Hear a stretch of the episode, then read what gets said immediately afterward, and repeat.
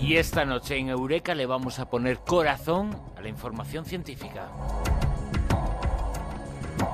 En plan metafórico y también en plan real. Con Mado Martínez. Eh, Mado, muy buenas. Buenas noches, ¿qué tal? A menudo decimos, eh, X eh, persona, quien sea, piensa con el corazón. Bueno, pues no es tan metáfora, ¿no? Porque también se piensa con el corazón. Pues sí, al igual esa persona está pensando con el corazón un poquito, aunque sea con un pequeño corazoncito de 40.000 neuronas. Ahora vamos a hablar de ello. Porque en cierto modo, el corazón también es otro de nuestros eh, cerebros. No solamente hay neuronas ahí arriba, también en medio, en el corazón.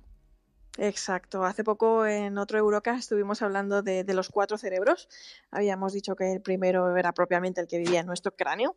El segundo, pues, estaba formado por el sistema nervioso entérico, con esos 500 millones de neuronas que viven en, que están en nuestro intestino el tercero formado por la macrobiota que vive también en nuestras tripas y el cuarto el cerebro microbiano que habita en el interior de nuestro cráneo, del que tenemos noticias apenas hace unos tres años y que podría estar involucrado en trastornos neurológicos como el Alzheimer, el autismo, la esclerosis, la esquizofrenia, en fin, todavía se está estudiando. Pero el quinto cerebro, del que no habíamos hablado, hasta ahora es el que está situado en nuestro corazón, porque el corazón también tiene neuronas, concretamente 40.000 neuronas, con una compleja red de circuitos, con sus neurotransmisores, sus proteínas, sus células de apoyo, todo, y estamos, pues, vamos, eh, ante una nueva fisiología del, del corazón que podría resultar clave la verdad, pues a la hora de desvelar algunos de los aspectos más sorprendentes de la conducta humana. Por ejemplo, pues del efecto terapéutico que la música puede llegar a producir en nosotros, los cambios de conducta observados en personas trasplantadas con el corazón de otra persona.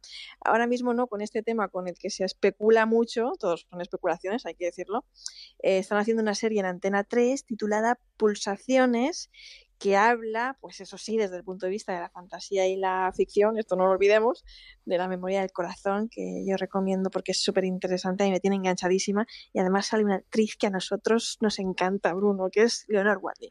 Bueno, pues eh, vamos a escuchar ahora que nos dices eso, el tráiler de Pulsaciones en Antena 3, que dice esto. Solo quiero dejar de tener esas pesadillas. ¿Puede tratarme? Algunos corazones dejan deudas. Resuelva esas deudas y las pesadillas desaparecerán. Desde que me trasplantaron el corazón de ese hombre, cada noche sueño lo mismo. ¿Quién cojones es Alejandro Puga? Yo qué sé. Sus huellas están por todas partes. Todo va a ir bien, ¿eh? Confía en mí. Deja de mandar pruebas falsas si no quieres que te empapen. Tengo miedo a dormir. Cada noche sueño que me muero. No sé qué hacer con esos recuerdos. ¡Virginia! La policía no se os ha echado encima, es gracias a mí. Es una amenaza. Es una advertencia. La mujer de Rodrigo. También sueño con ella. No puedes entrar en su vida, no tienes derecho, ¿me oyes? Fue un accidente, ¿verdad? Por lo tanto, Mado, podemos eh, decir que el corazón es algo más que latidos, ¿eh?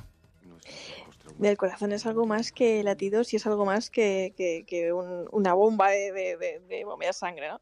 Precisamente de los misterios del cerebro del corazón es de lo que se encarga la neurocardiología, nosotros sabemos que hay neuronas en el corazón desde hace relativamente poco, no, lo sabíamos, vamos, Ramón y Cajal no, no, lo sospechaba, pero desde el año 2010 la Universidad de Oxford realizó un compendio de centenares de estudios de, neurocardiología y llegaron a algunas conclusiones bastante interesantes.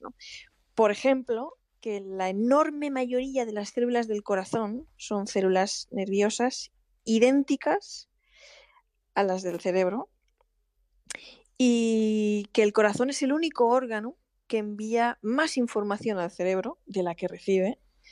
Parece que, bueno, cada vez hay más indicios de que el corazón también es capaz de influir en nuestras percepciones y reacciones y de equilibrar nuestro estado emocional, ¿no? Es, una, es una sensación.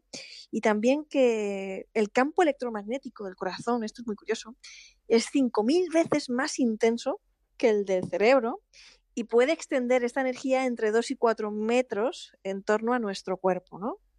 Por lo que todo cuanto nos rodea conecta con la energía de nuestro corazón. Este campo electromagnético cambia en función de nuestras emociones y puede volverse caótico cuando estamos estresados, enfadados, frustrados o sentimos miedo. Y en cambio parece ser que se muestra ordenado y coherente cuando experimentamos emociones positivas. ¿no? Este campo es de tal intensidad que puede ser detectado mediante sencillos instrumentos de, medida, pues como decía, de, a una distancia de entre 2 y 4 metros. Y hay datos suficientes para pensar que el ritmo cardíaco normal favorece las funciones de la corteza cerebral y en particular de la claridad mental, la creatividad, etcétera, etcétera.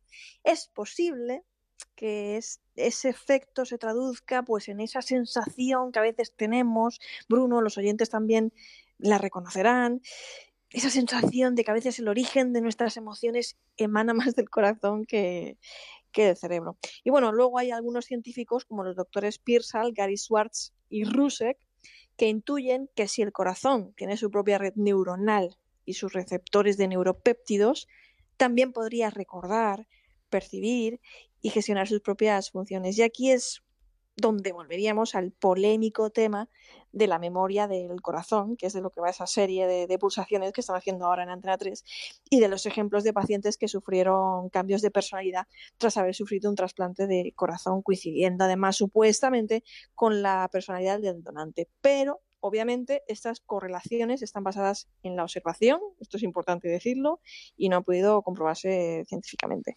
Quién sabe, en el futuro tendremos o no más información al respecto, pero información es la que das en uno de tus libros, en Neurociencia de la Felicidad, en editorial Odeón. Has hablado en alguna ocasión, pero es que esta también se puede hablar porque al corazón también le gusta la buena música. Pues sí, al corazón le gusta la buena música y, cómo afecta la música al corazón, pues eso es lo que se, esa es la pregunta que se hizo el doctor Luciano Bernardi de la Universidad de Pavia, Italia, y por eso él reunió a un grupo de voluntarios para que oyesen unos fragmentos de música clásica, ¿no? Consideramos que la música clásica es buena música. Em, ellos estaban en todo momento monitorizados y él lo que pudo observar es que cuando los fragmentos de música iban increciendo, aumentaba la tensión arterial y el ritmo cardíaco, mientras que lo disminuyendo lo que hacían es provocar el, el efecto contrario. ¿Cuál es la conclusión? pues que escuchar música clásica, según él, podía modular el sistema cardiovascular de manera que produce efectos continuos y dinámicos que pueden resultar beneficiosos para los enfermos cardiovasculares. Pero bueno, lo de la música es realmente alucinante porque Diana Gridman, que es una mujer que coordina un grupo de musicoterapia en hospitales, comentó una vez que había visto muchísimas veces a pacientes con parálisis mm, provocadas por infarto cardíaco que se movían inconscientemente al ritmo de la música. No alucinante, ¿no? Y para mí uno de los estudios más sorprendentes que se han llevado a cabo en, en, el, en, la historia, bueno, recientemente, en la historia reciente, es el de Teppo Sarkamo en la Universidad de Helsinki, que reunió a pacientes con daños neurológicos y cognitivos por, por infarto cerebral, los dividió en tres grupos. Uno escuchaba la música que más le gustaba. Por ejemplo, tú y yo estaríamos escuchando a Leonor Watling, por ejemplo. por ejemplo. por ejemplo. Otro escuchaba radionovelas grabadas. Y el tercero, pues no escuchaba nada.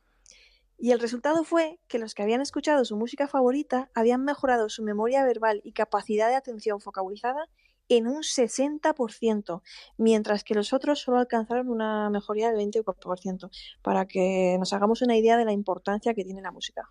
Tremendo, ¿eh? espectacular. Además, eh, todo el mundo puede tener una música favorita, no tiene que entrar dentro de ninguna norma. Es aquella que nos suena bien al oído y en esta ocasión lo que nos dice es que también le suena bien a nuestro corazón. A nuestro corazón, a nuestra mente, a nuestro cerebro y encima, en este caso concreto del estudio de la Universidad de Helsinki, no solo mejoraron eh, esa capacidad verbal y atención focalizada en un 60%, sino que además los que escucharon su música favorita se mostraron menos confusos y, lo más importante, menos deprimidos, es decir, más felices, Bruno. Bueno, Mado, si te parece, acabamos la sección esta noche, antes que con la sintonía escuchando algo de Marlango, Leonor Wadling, no puede ser de otra forma, música del corazón. Me parece estupendo. Bueno, pues eh, Mado, muchísimas gracias y nos podemos escuchar música. Un abrazo.